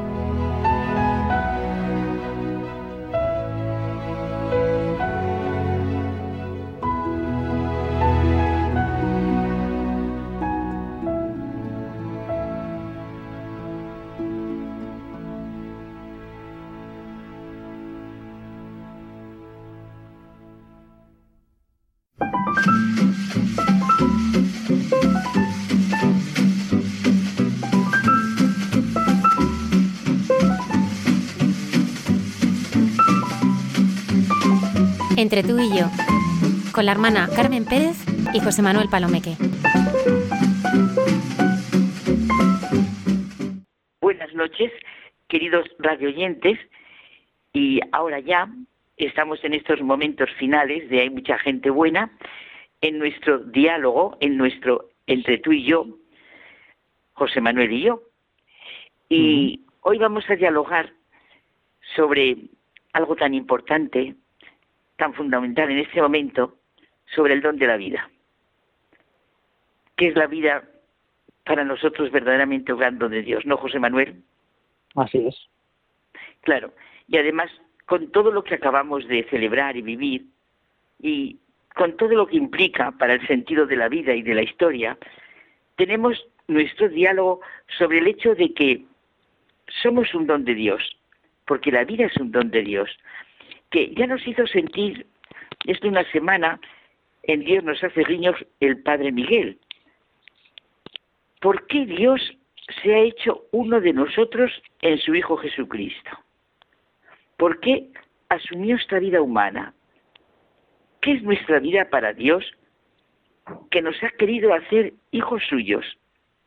Hemos comentado tú y yo, José Manuel, lo que nos gustó todo el 22 Congreso de Católicos y Vida Pública, y concretamente el manifiesto final, ya del año pasado. Es vital para todo el mundo sentirlo. Cada vida humana es un don y una tarea. Cada vida es afirmación, gozo y significado. Es que las vidas no son moneda de cambio. Así como. Claro. Es verdad que el Congreso se desarrolló, como indica su título, el momento de defender la vida, para defender la vida desde la concepción hasta la muerte. Nosotros nos vamos a centrar en que nuestra vida es un don que Dios nos hace. Por tanto, saber ser hijos del amor que Dios nos da. Y es que si te das cuenta, Carmen, venir al mundo nunca es una decisión personal. No se nos pregunta antes si queremos nacer, pero durante la vida podemos madurar una actitud libre con respecto a la vida misma. Podemos acogerla como un don y en cierto sentido llegar a ser lo que ya somos, vivir como hijos de Dios que al tiempo nos hace a todos hermanos. Es verdad, ¿cómo cambiaría todo, José Manuel, todo lo que está ocurriendo en torno al aborto, la eutanasia, bueno, y no, no dejemos otros temas tremendos, si viéramos y viviéramos y sintiera así la vida? Es un hecho. Cada uno de nosotros hacemos real el amor, el cuidado, la bondad, la generosidad, el sacrificio de unos por otros. No existe lo que nosotros no ponemos. Bueno, pues dejemos ya de quejarnos de que no hay fidelidad, no hay honradez, no hay valores, solo crítica, protesta, murmuración, todo eso de lo que nos quejamos y empecemos nosotros. Decía Santa Teresa, me determiné a hacer eso poquito que yo puedo y es en mí. Oye, y la que armó y sigue armando. ¿Para cuántas personas ha sido y es un verdadero don esta mujer del siglo XVI? Es que realmente, Carmen, solo cada uno de nosotros puede hacer realidad con su actuar, con su pensar, con su sentir, la amistad, la verdad, la nobleza, la fe, la esperanza y el amor. Sí, sí, tiene razón. Por eso insistimos que en nuestro mundo hay, para bien y para mal, lo que ponemos, y no hay lo que dejamos de poner. Sintamos esa llamada del Papa Francisco a ser testigos y apóstoles de la misericordia y de la reconciliación, de la esperanza y de la paz en nuestro mundo. La calidad de una vida está en función de la calidad de los vínculos afectivos libremente elegidos. El amor y la amistad nos salvan a todos la vida. Si para algo vale la pena vivir, es para ser querido, bueno, primero para querer y ser querido. El misterio más grande que se nos ha revelado y en el que realmente encontramos el sentido de nuestra vida es que Dios es amor y nos amó primero. Y por eso me quedo pensando cuando he dicho que hemos nacido para, para querer y ser queridos. Es que lo primero es que nos quiere Dios, que Dios es el amor, que nos amó primero. Y por eso todos nacemos siendo hijos. Y por eso es otra vida la que se vive así y se respeta así. O sea, te pienso ahora que no es solo que la vida sea un don, Carmen, es que nosotros mismos somos el don. Y somos el don para nosotros y hemos de serlo también para los demás. Esa es la clave.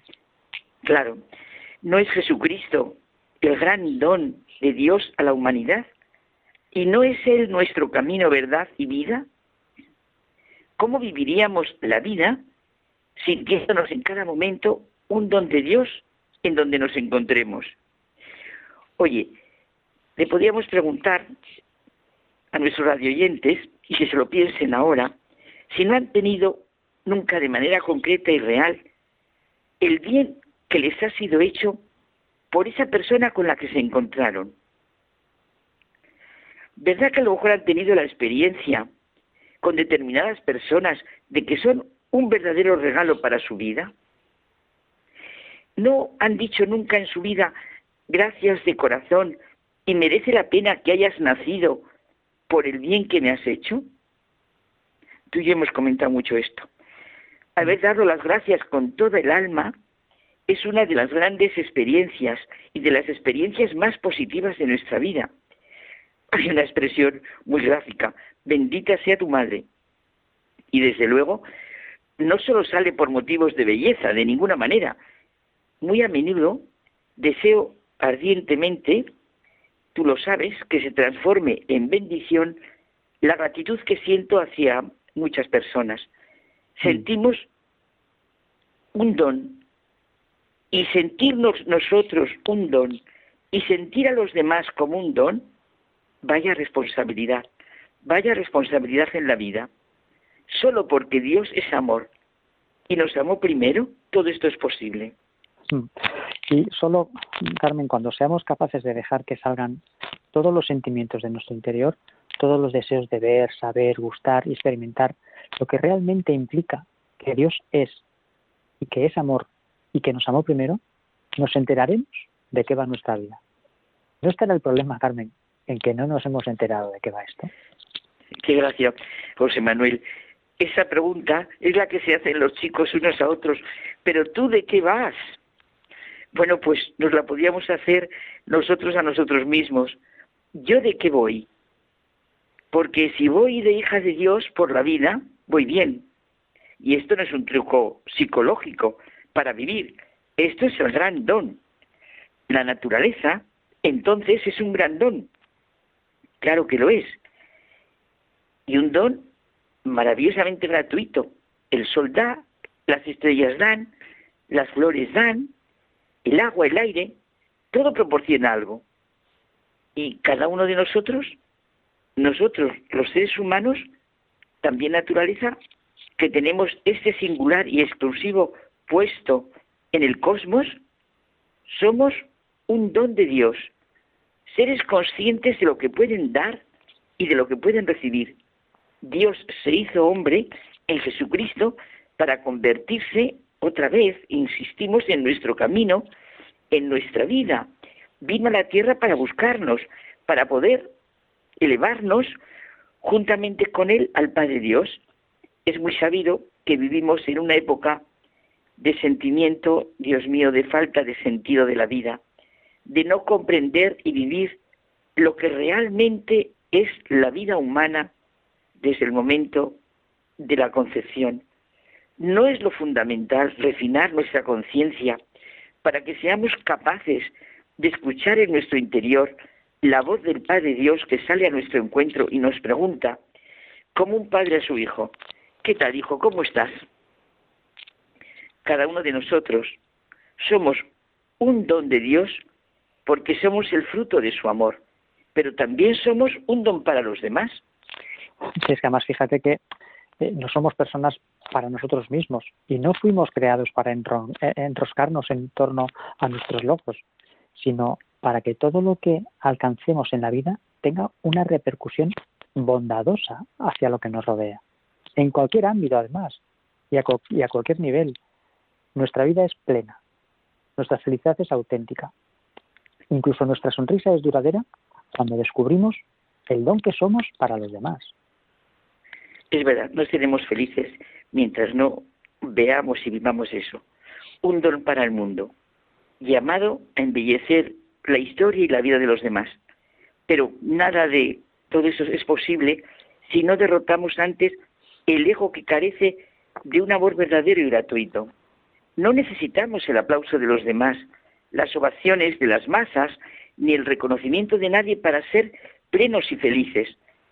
Lo que necesitamos es descubrir el regalo que somos y lo que somos llamados a ser para los demás.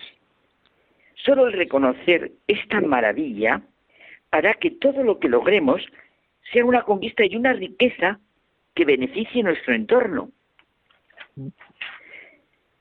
Tenemos que vivir, como insiste constantemente el Papa Francisco, reconociendo la dignidad de cada persona y haciendo renacer entre todos un deseo mundial de hermandad. Desde este sabernos llamados a la vida que tú y yo comentamos tanto y nos hace sentir nuestro amigo Jacques Philippe, es de sabernos llamados a la vida por Dios y redimidos como hijos suyos, sí, sí, llamados a vivir de la esperanza y de la confianza, que nos habla de una realidad que está enraizada en lo profundo del ser humano, independientemente de las circunstancias concretas y los condicionamientos que estemos viviendo. Bueno, es una invitación a saborear también las palabras de Benedicto XVI. En esperanza fuimos salvados. Una esperanza y una alegría que anhela la plenitud de la vida lograda y nos lleva a la verdad, al amor, a la bondad, a la belleza, a la justicia. Es una esperanza y una alegría que mira mucho más allá de la comodidad personal y de las pequeñas seguridades que cada uno tenemos y nos buscamos. Es verdad, José Manuel. Pues nada, caminemos sabiendo la importancia que Dios da al destino humano desde siempre, desde el momento de la concepción hasta la hora de su llamada a estar con Él. Bueno, pues eh, sintámonos un don porque lo somos y la semana que viene pues contaremos más cosas. Estupendo, José Manuel. Pues buenas noches. Hasta la semana que viene.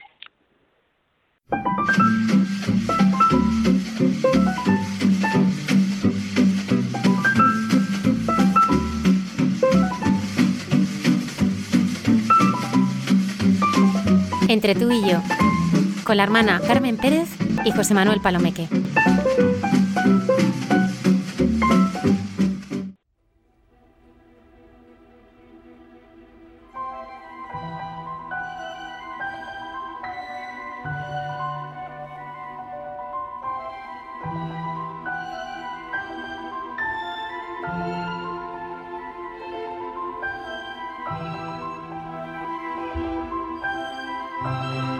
Muchas gracias por habernos acompañado. esperamos el próximo viernes en el programa Hay mucha gente buena.